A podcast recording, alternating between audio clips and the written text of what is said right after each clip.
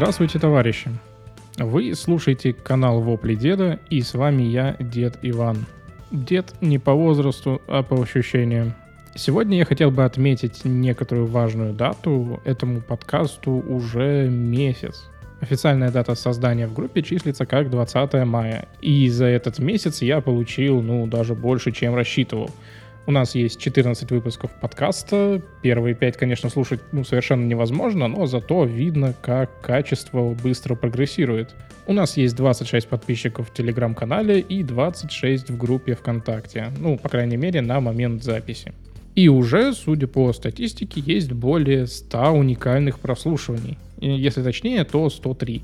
В общем, хочу всех поблагодарить за то, что слушали меня все это время. Конечно, здесь мне помогла реклама, но то, что люди подписываются, значит, что им интересно, что будет дальше. Может, это все и небольшие цифры, но они важны для меня, я на такое и не рассчитывал даже.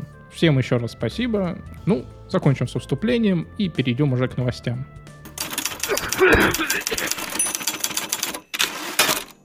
Blizzard провела презентацию Overwatch 2 и рассказала, что будет доступно на старте.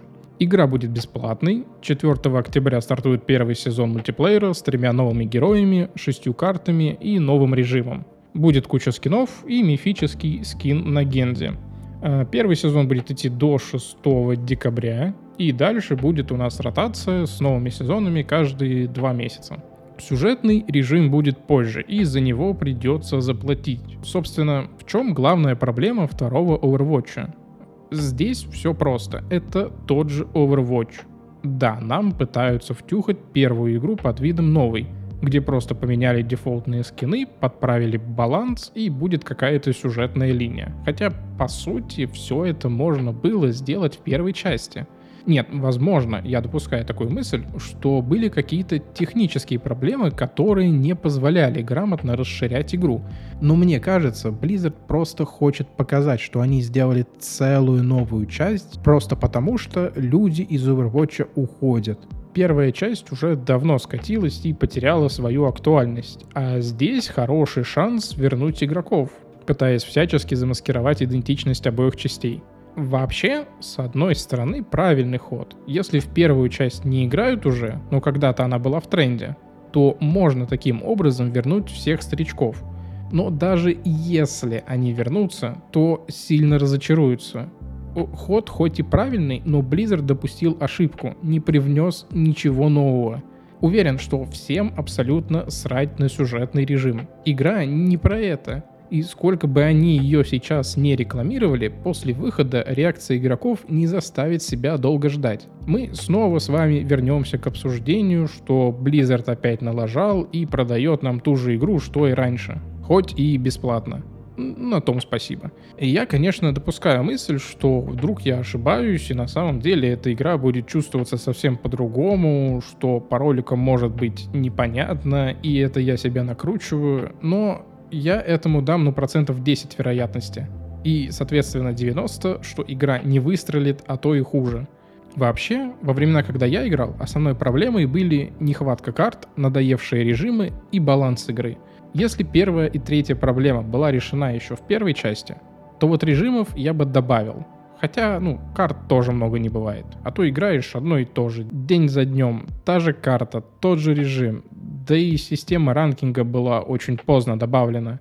Первое время там была, ну, вообще помойка, где ты можешь получить в пати 5 валенков, а у противника, если есть хотя бы половина рукастых игроков, то шансов на победу у вас, ну, просто нет. Героев, по-моему, тоже уже достаточно много. Я бы уже остановился и подумал лучше над наградами, а то борются за скины и золотое оружие. Ну, ну, ну получил ты его, и что дальше? С появлением ранкеда ты поднялся в званиях, вышел там на уровень, где потеешь как скотина в каждом матче, а выхлопа по сути нет. Ну, как бы да, важен сам процесс, но дополнительных стимулов не хватает. Получить все скины в игре не так уж сложно, нужно просто немного времени. Возможно, стоит уделить внимание не количеству персонажей, а их гибкости. Добавить спеки, добавить там расходуемые предметы, скинам добавить какие-то небольшие характеристики. Вот, например, вот этот скин дает там плюс 5% скорости бега, а вот этот там плюс 5 к урону. То есть сделать значения какими-то небольшими, чтобы не давало сильное преимущество перед теми, кто не носит эти скины, но вносило небольшое разнообразие и было хоть чуть-чуть полезным. Можно сделать кастомизацию получше, а то все только полным сетом можно надеть скины все, и не получится сделать какого-то себе там Франкенштейна. Сделали они там теперь, что не 6 человек в команде, а 5. Вот сильно ли это изменит игру? На самом деле больше нет, чем да. Единственное, как это повлияет, будет немного медленнее темп. Вполне возможно, что вы даже не заметите этого. Ну то есть, если 6 героев одновременно разрядят в одного противника, то он уедет на респаун чуть быстрее, если бы их было 5. Но учитывая, что и у противника такая же ситуация, все будет стабильно стабильно в плане ничего не поменяется. Будет немножко, конечно, меньше говна, а вот мы возьмем 5 героев, а шестой альтернативно одаренный участник увидит, что Тима в целом готова и пикнет какого-нибудь Бастиона или Джанкрата и будет просто занимать место. Хотя лучше бы взял там дополнительного саппорта, более полезного, или танка, например. В целом, идея смены состава команды, наверное, должна подтолкнуть к тому, чтобы появилась возможность менять это как-то. Вот вдруг я хочу проходить эту карту там в 4 тела или в 3 Вероятно, это, конечно, добавит гемора с подбором команды, и поиск будет занимать ну, невероятно много времени, но суть уже становится лучше. Игра начинает походить на что-то новое, а не происходит такого, что мы получаем опять ту же игру, которую они делали несколько лет. Вот, вот что они делали несколько лет, я вот не очень понимаю. Половину этого времени они наверняка думали, вот что они могут сделать нового, ничего не придумали, и оставшуюся половину делали синематики перерисовывали модельки персонажей. Все. И да, игра еще даже не доделана. Мы получим урезанную версию, да, бесплатную, но основную сюжетную часть мы получим только потом и за деньги. И они будут ее прям, ну, продавать. То есть, ну, основное, что должно было быть во втором Overwatch, так и не сделано. И вы получите все тот же мультиплеер, но с новыми скинами, которые теперь надо заново зарабатывать. Справедливо? Ну, вот и я так думаю. Сюжетная кампания — это вообще, ну, я, я полагаю, это должно было стать основной фичей, за которую придется платить деньги. И, как вы понимаете, она должна быть стоящей. Так почему Blizzard не мог просто сделать вторую часть платной и оставить сюжетную кампанию, чтобы был выбор брать ее или нет, а мультиплеер из второй части просто накатить обновлением на первый Overwatch? Вот звучит как план на самом деле я, я, я не знаю, что пошло не так. Может, у них сроки горят, они просто хотят выпустить игру, потому что, видите ли, сюжетная часть у них не готова, а мультиплеер, ну, ну вот он лежит, давайте быстренько перерисуем его, добавим пару новых карт, которые готовили для первой части. И не знаю, что еще. Ну, давайте, например, сделаем команды поменьше. Пусть там 5 тел будет, ну, на том и порешим. Инвесторы довольны, игра вышла, сюжетку продадим позже. И, и, то, как они будут продавать первую часть, это на самом деле хороший вопрос.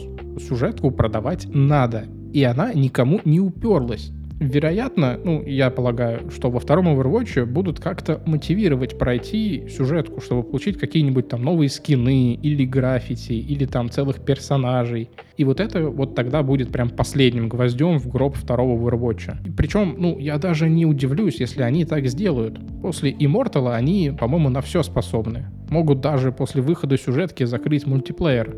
Но вообще я уверен, что еще одного скандала им не нужно. И я, я не знаю, на каком этапе проходит сейчас сделка с Microsoft, но если тебя хочет приобрести компания за круглую сумму, то зачем так дискредитировать себя? Зачем поливать себя говном и говорить, что вот, вот это вот вы хотите купить? Если сделка сорвется, Blizzard утонет. У них вот последний шанс на Диаблу но Overwatch их точно кормить не будет. В общем и целом, на мой взгляд, Blizzard выбрала правильную дорогу концептуально, но вот только она не идет по ней. Она легла и ждет, что все будет хорошо. Я, наверное, опробую игру, когда она выйдет, просто вот чтобы убедиться в своих суждениях. Но я определенно не думаю, что мне понравится.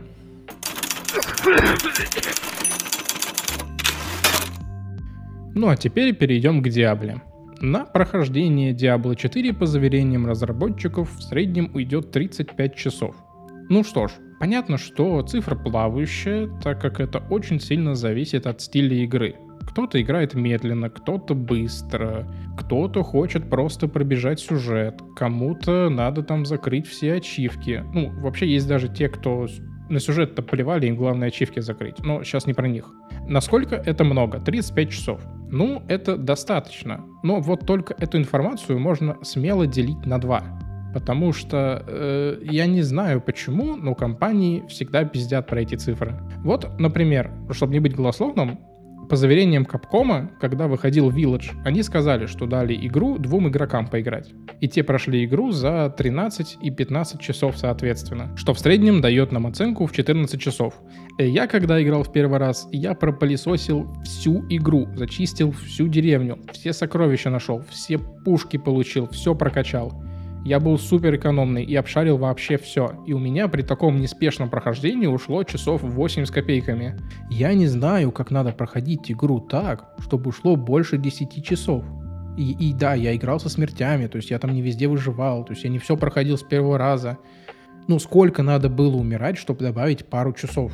Да, я играл на среднем уровне, но я вас удивлю на более высоких уровнях игра пробегается быстрее. Просто потому, что ты не тратишь время на обычных мобов. Ты в принципе не ставишь себе задачу убить вообще все потому что патронов на всех не хватит. И эта ситуация с цифрами везде такая. Так что эти заявленные 35 часов у новой Диаблы, ну, я бы был рад, если бы там было хотя бы 20 часов. И, и то непонятно, что там будет занимать больше времени. Вдруг это учитывая, что ты часов 8 проведешь на лошади. Тогда это, ну, вообще грустно. Вроде бы 30 часов сюжета и кровавого месива звучит бодро, но по факту это может быть заполнено перемещениями, гриндом, чтобы получить доступ к очередному квесту и так далее. Я хотел бы быть здесь оптимистом, но статистика говорит скорее об обратном. Все эти цифры, они сильно приукрашены и еще непонятно как считаются. Но даже если я получу 20 часов сюжета, я уже буду доволен, правда. Вот для сравнения, в ближайшем конкуренте Path of Exile я пусть и скипаю там все диалоги, но прохожу сюжет где-то часов за 10, если билд был, ну, такой средненький. Сильнее растянуть прохождение, ну, тяжело достаточно. Обычно даже происходит все быстрее, часов за 6 можно дойти до эндгейма. Но PoE игра больше нацеленная на эндгейм, а в Диабле про жизнь после сюжета нам не особо рассказали. Она вроде есть, но какая она вообще не ясная. Я, я все еще жду информацию по эндгейму, но тем не менее 35 часов, в скобочках 20, вполне не дурно. Главное, чтобы это были качественные 20 часов целом, если говорить про непосредственный сюжет, то я не сильно парюсь. Blizzard умеет придумывать интересные истории, там, та же третья часть Диаблы, когда только вышла, мне было, ну, плевать на то, что она там корявая, вылетала, были проблемы с серваками, я вот взял и прошел сюжет, мне понравилось. Но сюжет такая штука, она продается один раз. Второй раз вряд ли кому-то будет интересно читать и слушать вот это вот все. Все-таки игры этой категории выходят, ну, крайне редко, и надеяться, что люди будут перепроходить ходить только ради сюжета, ну, глупо. Хочется, наверное, услышать, а что будет заставлять меня играть снова и снова, пробовать разные классы, и просто вот что мне делать в игре после сюжета. Тем более, что игра не ориентирована на там киношности и взаимоотношения, как э, Last of Us или там God of War. Там понятно, а здесь у нас экшен RPG. И игру ты берешь именно для этого. Побегать, помесить монстров, а сюжет тут так, ну просто чтобы оправдать все эти полчища монстров и их зачистку. PvP это, конечно, интересно, но не слишком. Мировые боссы, ну, это, допустим, интересно, позволит там поиграть с друзьями, получить редкие награды, но это будет прикольно один-два раза, я уверен. О, и раз уж речь зашла про это. Почему все подобные игры сразу делаются онлайн? Может, я не хочу играть по сети. Может, я хочу поставить себе игру на комп, уехать в лес, где никого не будет, и сети тоже, и играть. Здесь вот то же самое будет, что и во всех подобных проектах. Как только игра выйдет, первое время мы точно будем испытывать проблему перегруженных серваков, будут и лаги, и потерянный прогресс. Э, да-да, все это будет, не переживайте. Но вот нахера это делать? Чтобы меньше хранилось на клиенте? Чтобы видеть, чем играет пользователь и следить за ним? Просто чтобы ты постоянно был в сети и Blizzard знал, как ты играешь и через что ты играешь и собирал статистику? Почему нельзя просто добавить офлайн режим, чтобы я не испытывал проблем с пингом, вылетами и так далее? Вот вроде я, ну, не так много прошу. Ну да, хер я получу это. Это я так, просто поворчать? Ну, не, не, ну вас, они, вас не бесит это? Я хочу поиграть в сингловую игру, но я иду нахер, так как мне нужно авторизоваться, чтобы разработчик точно знал, что я купил игру, а не спиратил, и следил за моим прогрессом, заставляя меня играть по сети. Ну что за бред? тех же мировых боссов. А вот если я не хочу играть с другими игроками, то что, я иду нахер с лутом? Только из-за этого? Почему это вот так реализовано? Не получится сделать из подобного проекта ММО. Ну, ну не получится. Типа они такие, что мы делаем это, чтобы сделать людей ближе. Чтобы вы могли встретить новых друзей, а потом вместе с ними играть. И я не знаю, у меня нет ни одного друга, которого я бы встретил в игре и закорешился с ним. Вот чтобы мы вместе вот играем во все и так далее. Может в Америке это так работает? Встречают новых людей, общаются, встречаются офлайн, начинают ближе общаться, знакомиться с семьями, начинают встречаться, жениться, а потом пилят захватывающие истории из разряда «Вот мы с товарищем по гильдии поженились и завели детей». Серьезно? Таких случаев один на миллион. Такие отношения не крепкие, и это совсем не тянет на love story. А, а если я не хочу встречать новых людей? Потому что, ну, с вероятностью, там, процентов 50 будет говнюк, а два говнюка не уживутся в одной пати. Если я кого и встречу, то я забуду про него уже через час. Не знаю, может, может я неправильный, может так люди и находят себе друзей, а я все это упускаю? Ну, ладно, не, бред какой-то. Короче, я считаю так. Есть игры, где ты играешь мультиплеер, и ты вынужден общаться с людьми, и весь этот контент ты получаешь с людьми. Это нормально. А если я играю в одиночную игру, то не надо делать вещи, которые я не могу пройти самостоятельно. Э, так, о чем это я? А, да, 35 часов. Что-то я увлекся. Так вот, чтобы сделать эти 35 часов играбельными, нужно сделать их качественно, грамотно прописать сюжетные линии, сделать грамотную прогрессию на протяжении этого времени. А если большую часть времени ты будешь слоняться без дела или ждать, когда реснится мировой босс и искать народ на него, то это не игра. Если ты не можешь просто одним забегом пройти сюжет и тебе приходится искать локации, где бы выкачаться или найти шмотки, то это не игра. Если они делают боссов сюжетных, которые можно пройти только в пати, то это не игра. Это, конечно, совсем глупо, но кто их знает, это же Blizzard. Они, они не говорят глупо, они говорят, М, неплохая идея. И так нам продают те же игры, делает игры невозможными для прохождения без вливания бабла, открыто собирают статистику, отдают игру для ремейка аутсорсу, перевыпускает контент своей ММО для супер алдов и так далее. Список грехов Blizzard не заканчивается и постоянно пополняется, но настолько, что уже и не ждешь от них годных проектов. Уже заранее смотришь и думаешь, так, а, а в чем подвох? И, и ведь подвох есть, в каждом последнем проекте есть какое-то «но». И иногда их даже несколько. Но ладно, мы не продолжим следить за их играми, потому что, ну, такие аттракционы редкость. Я вам говорю, если бы не сделка, компания бы уже точно загнулась. Я вообще не понимаю, как она до сих пор живет, но это определенно интересно. Э, стоит, наверное, сделать рубрику в мире Близзарда и озвучивать ее голосом Дроздова. Будет забавно. Но ладно, на сегодня оставим Blizzard в покое.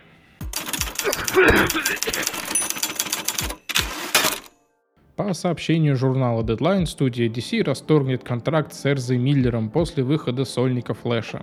Э, новость, конечно, громкая. Для кого-то это прям вообще событие. Но я вот что думаю. Я не против Флэша Эрзы. Он своеобразный, но, честно говоря, он слегка не вписывается. Э, CW -овский флэш от Гранта Гастина, как по мне, не хуже, а то и в каких-то моментах даже лучше выглядит. Понятно, что сериал говно, сценарий говно, костюмы и так далее, но как актер он вполне неплох. Я бы даже лучше на него посмотрел в Лиге Справедливости, чем на Эрзу. А то он, по сути, просто там для юмора нужен. А за что, собственно, хотят его выкинуть? Да, просто Эрза без конца попадает во всякие скандалы, причем связанные с алкоголем, девушками, запрещенными препаратами и насилием. То докопается до какой-то малолетки, то швырнет стул в какую-то бабку и так далее. Студия порядком устала от него. Его выходки максимально негативно влияют на студию и фильмы. Вот сами подумайте, как можно рекламировать фильм с каким-то именитым актером, когда тут же рядом пишет, что этот самый актер устроил дебош в баре.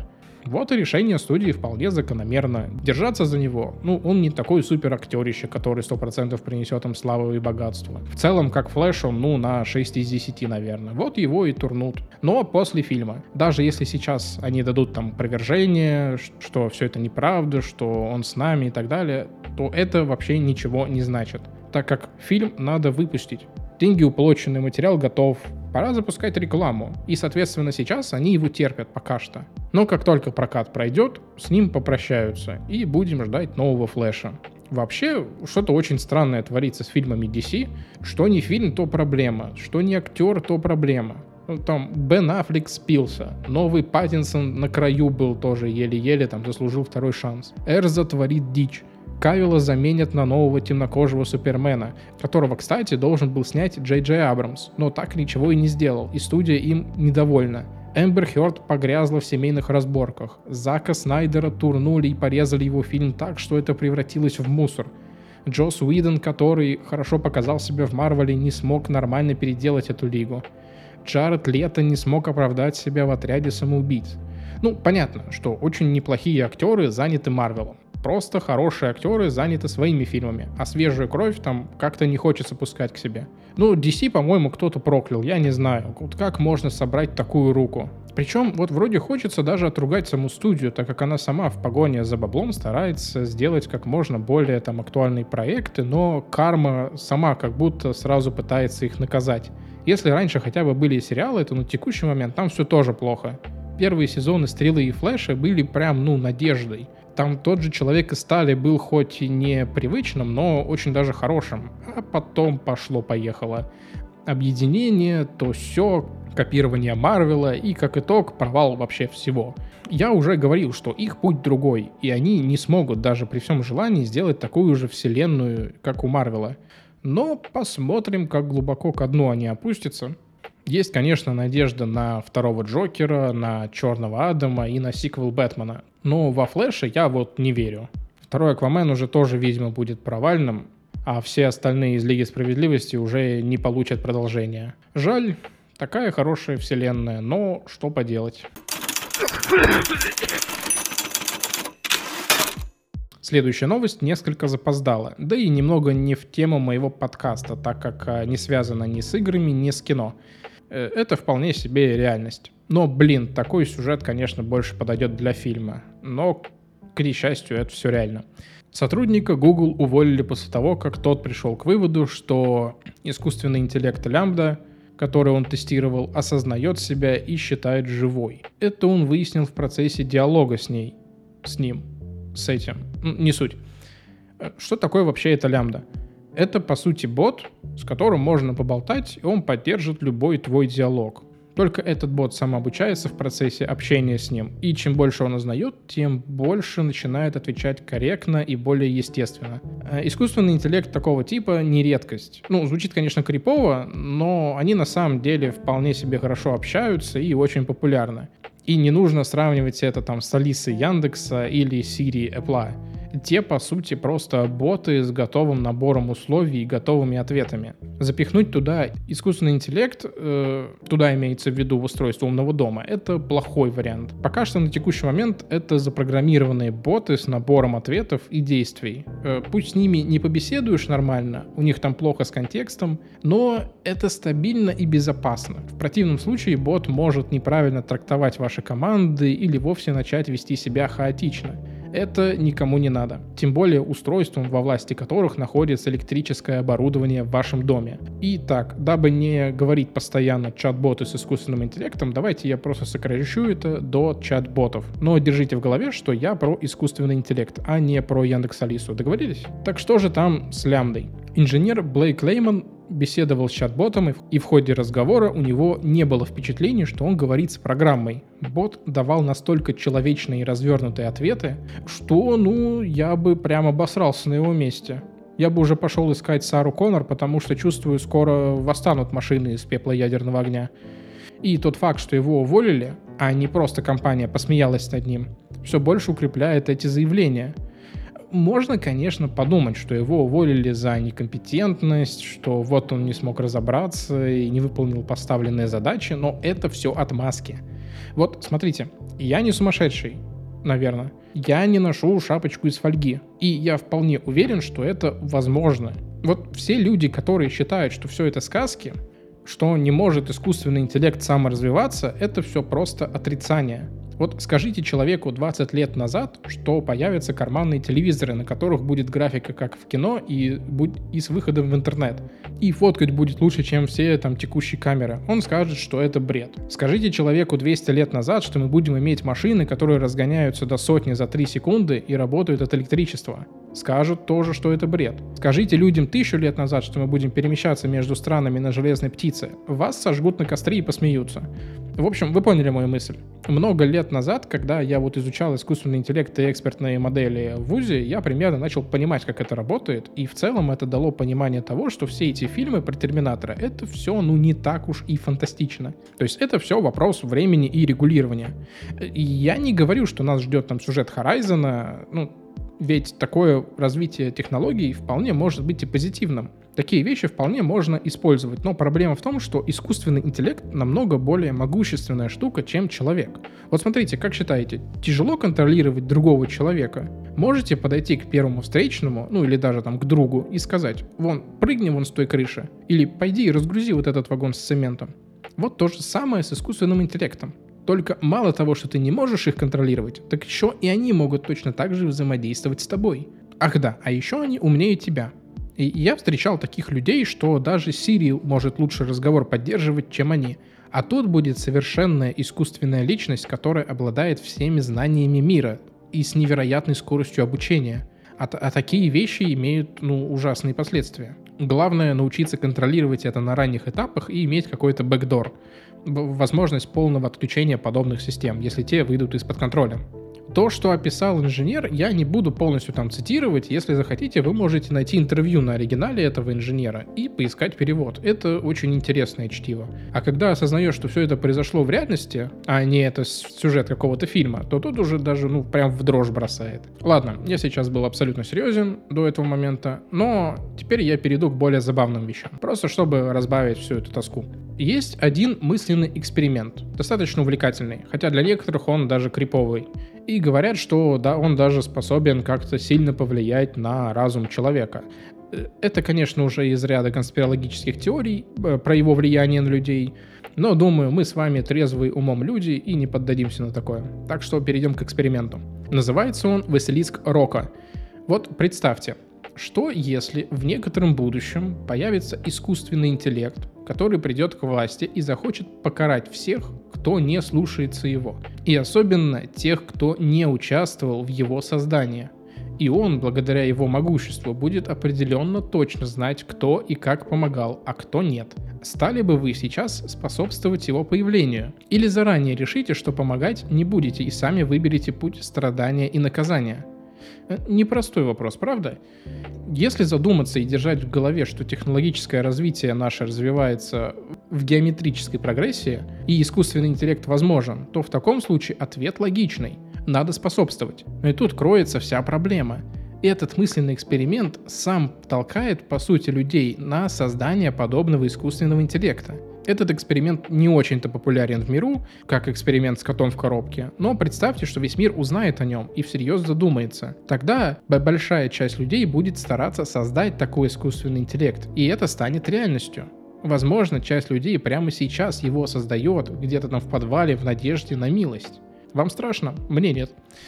Ну ладно, не буду вас больше запугивать, главное не сильно об этом думайте. Кстати, раз уж пошла такая пьянка, Расскажу напоследок о еще одной забавной штуке. Называется технологическая сингулярность. Это уже прям действительно конспирология, но в ней есть что-то будоражащее. Итак, как я и говорил, скорость развития технологий растет в геометрической прогрессии. Этому есть подтверждение. Вот сколько прошло времени между изобретением колеса и отправлением человека в космос. Примерно 5000 лет. И как сильно скакнули технологии, ну, за последние лет 20. Есть разница? Ну вот и технологическая сингулярность описывает, что с таким уровнем развития технологий это самое развитие в какой-то момент выйдет из-под контроля человека и уйдет далеко вперед. Привет, искусственный интеллект Гугла. И таким образом появится искусственный сверхразум, превосходящий все на Земле и последствия его появления непредсказуемы. По оценкам некоторых ученых, этот момент технологической сингулярности произойдет уже ну, где-то в 40-х годах 21 века. И как это будет и какие будет иметь последствия, неизвестно. Возможно, этим самым сверхразумом будет Василиск Рока. Ну, ладно, где-то определенно забыл про свои пилюли сегодня. И пора меня выкатить проветриться. Так что давайте заканчивать. На этом выпуск подкаста завершается. Всем большое спасибо, что слушали меня и продолжаете это делать. И я буду безмерно благодарен, если вы подпишетесь на мой телеграм-канал в Опреде DFM и на одноименную группу ВКонтакте. Там вы сможете раньше всех узнать о выпусках, найдете все ссылки, где меня можно послушать. Ну и там я еще что-то вкидываю, что-нибудь про себя и про подкаст. Репостите, ставьте лайки, эмоции, пишите комментарии. Все прочту, все учту. Ну а я прощаюсь с вами до 24 июня. Не теряйте. Всем покаки. Обнял.